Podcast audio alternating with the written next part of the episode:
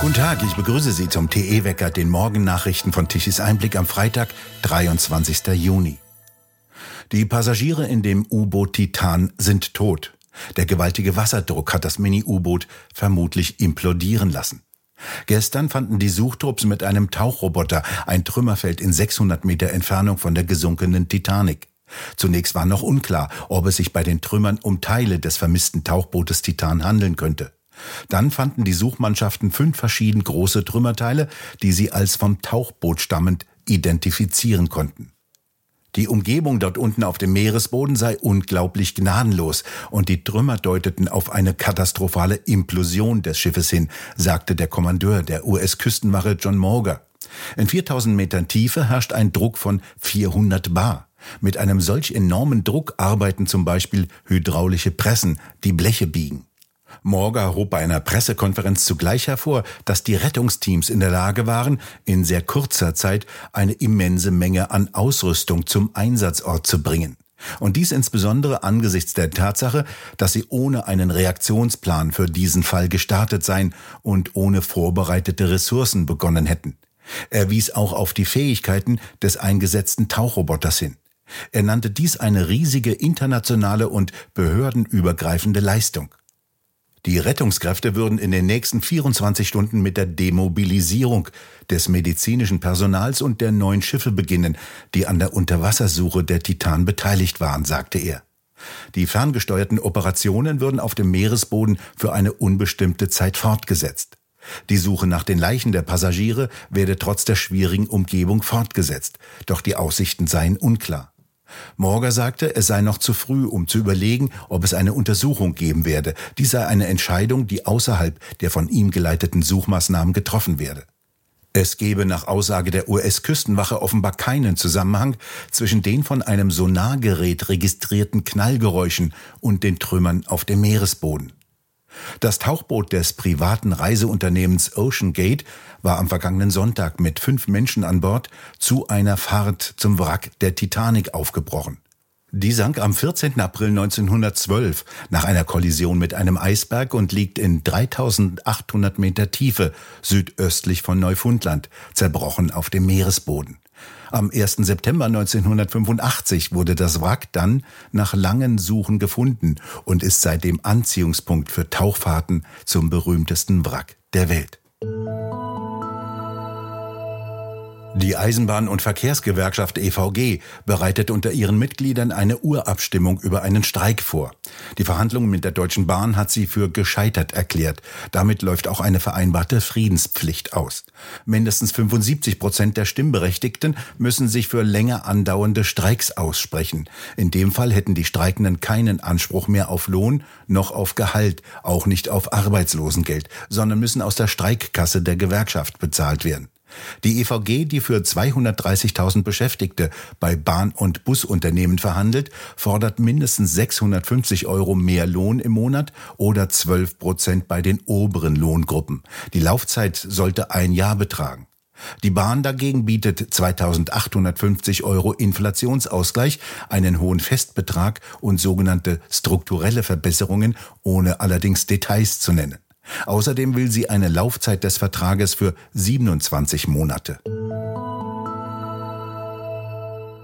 Unverhältnismäßig sei das völlige Verbot von Versammlungen zu Beginn der Corona-Pandemie im April 2020. Dies entschied am Mittwoch das Bundesverwaltungsgericht in Leipzig. Damit stufte das oberste deutsche Verwaltungsgericht die entsprechende Passage einer sächsischen sogenannten Corona-Schutzverordnung als unwirksam ein. Das Gericht bezog sich auf den Satz in der sächsischen Corona-Schutzverordnung vom 17. April 2020, in dem es wörtlich hieß, alle Veranstaltungen, Versammlungen und sonstige Ansammlungen sind untersagt.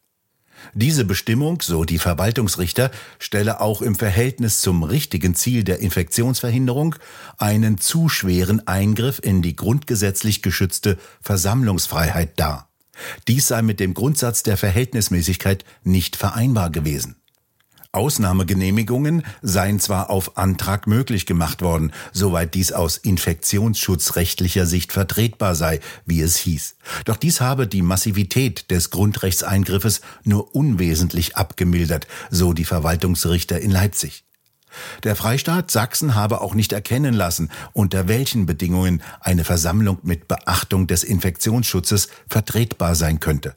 Eine Genehmigung habe letztlich im Ermessen der Behörde gestanden. Damit bekam ein privater Kläger aus Dresden Recht, nachdem zuvor das sächsische Oberverwaltungsgericht die eingereichte Klage noch komplett verworfen hatte. Der Mann aus Dresden durfte sich auch nicht ohne Sondererlaubnis mit zwei weiteren Personen in seiner Wohnung zusammensetzen. Abgelehnt wurde dagegen der Antrag des Klägers, wonach die Einhaltung des Mindestabstandes von 1,50 Meter im öffentlichen Raum für unwirksam erklärt werden sollte.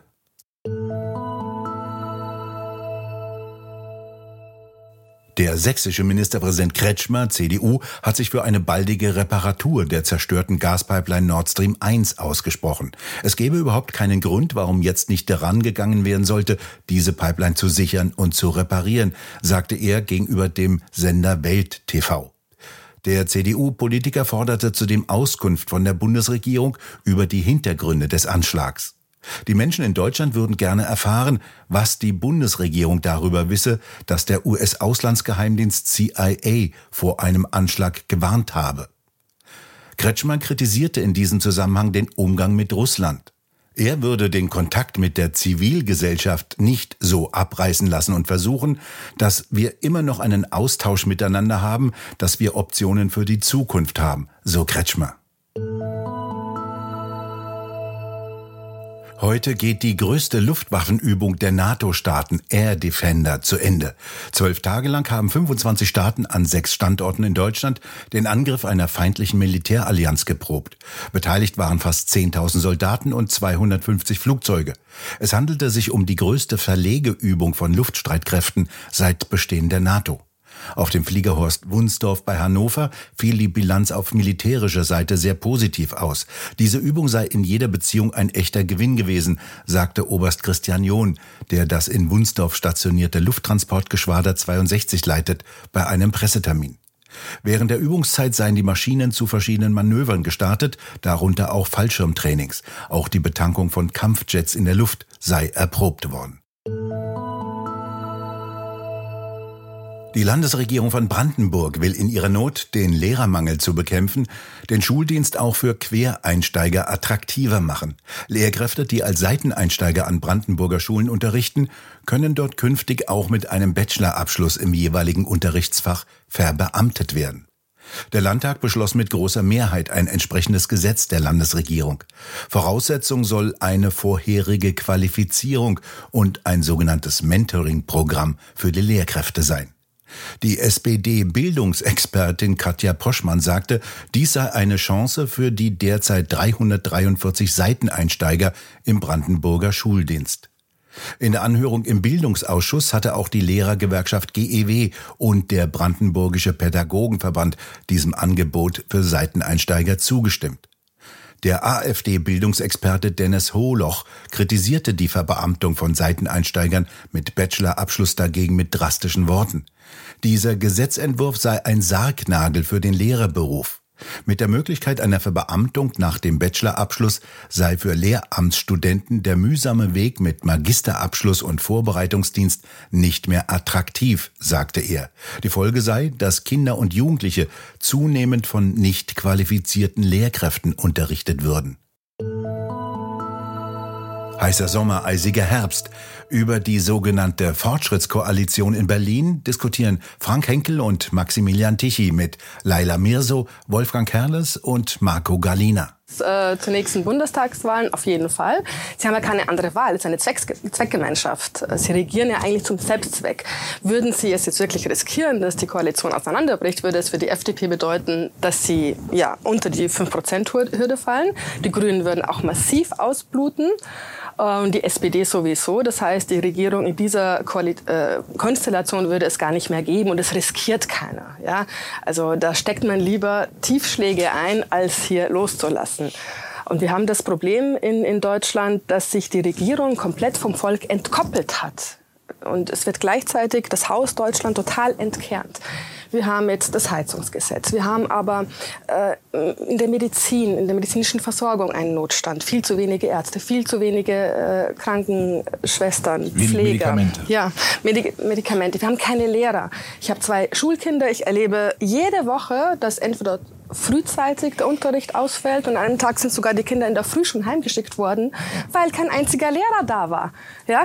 Ähm, und das in einem hochentwickelten ähm, Industrieland. Und dann haben wir auch keine Fachkräfte. Und mit der Migration, wo das quasi gelöst werden soll, ist eine Augenwischerei. Wer kommt denn zu uns? Denn wirklich qualifizierten Menschen wird die Einreise nach Deutschland mit ihren Familien so schwer gemacht, es ist einfach unattraktiv. Deutschland zahlt auch viel zu wenig. Das sind Länder wie die USA und Kanada viel attraktiver als wir. Wir holen uns, und das muss man ganz deutlich sagen, wirklich, das hat mit dem einzelnen menschlichen Schicksal nichts zu tun, aber den Kaffeesatz der anderen Gesellschaften.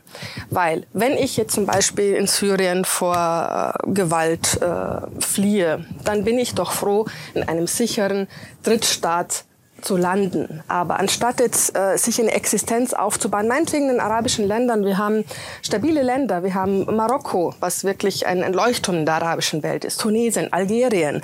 Ähm, nein, man nimmt den Weg in ein total kulturfremdes Land, in eine kulturfremde Umgebung, dessen Sprache ich nicht spreche, nach Deutschland, mit dem einzigen Motiv, dass es hier eine soziale Hängematte gibt. Die vollständige Diskussion können Sie sich auf der Webseite tichiseinblick.de unter dem Stichwort TE-Talk ansehen. Die Unwetter von gestern sind heute Nacht abgezogen. Es wurden Dächer abgedeckt, Straßen und Keller überflutet und auch die Bahn musste wieder vom Wetter sprechen und ihre ICE-Züge teilweise stehen lassen. Der Bahnverkehr war in großen Teilen Deutschlands eingeschränkt. Das ist vorbei. Die schwülwarmen Luftmassen sind nach Osten abgezogen. Heute ist es meistens wechselnd bewölkt, vor allem im Norden und Osten gibt es noch einige restliche Niederschläge, vom Westen kommt die Sonne durch. Die Temperaturen reichen von 20 Grad wie in Leipzig bis zu 26 Grad wie im Breisgau. Der Samstag wird wieder so, wie man sich einen Sommertag vorstellt. Blauer Himmel, gelegentlich Wolken, Temperaturen zwischen 24 und 28 Grad und trocken. Hochzeitswetter. Und nun zum Energiewendewetterbericht von Tichys Einblick. Die aktuellen Stromdaten kamen gestern leider wieder lückenhaft an. Nach den Daten der Energy-Charts.info benötigte Deutschland um 12 Uhr mittags 66 Gigawatt an elektrischer Leistung. Die Windräder lieferten geringe 3,6 Gigawatt. Die konventionellen Kraftwerke 23 Gigawatt und von den Solaranlagen kamen 32 Gigawatt um 12 Uhr mittags. Diese Leistung brach am Nachmittag mit aufkommenden Unwettern drastisch ein. Um 16.30 Uhr waren es nur noch 18 Gigawatt. Kein Wunder, wenn Wolkenfronten heranziehen und die Sonne abdecken, gibt es eben keinen Strom mehr. Industrieland und Strombedarf hin oder her. Wir bedanken uns fürs Zuhören. Schön wäre es, wenn Sie uns weiterempfehlen. Weitere aktuelle Nachrichten lesen Sie regelmäßig auf der Webseite tischeseinblick.de und wir hören uns morgen wieder, wenn Sie mögen.